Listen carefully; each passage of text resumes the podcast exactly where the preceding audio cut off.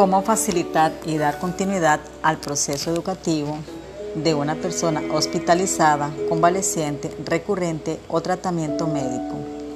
Mi nombre es Ania Lorena Sotomayor.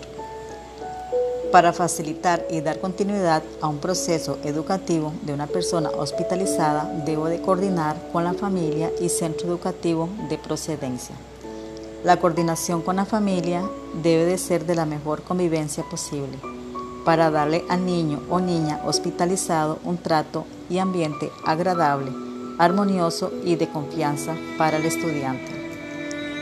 De esa forma, el niño podrá dar continuidad a los contenidos vistos en el centro educativo, motivarle a compartir y a interactuar con otros niños hospitalizados, proporcionarle al niño material según su estilo de aprendizaje, ya sea visual, auditivo o kinestésico.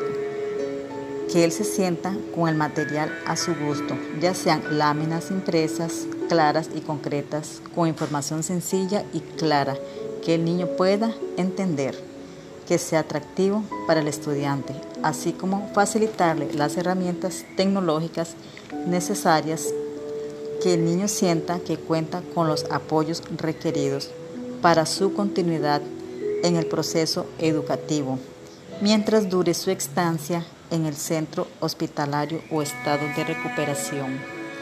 De esta forma le facilitaría la continuidad en el proceso educativo al niño hospitalizado.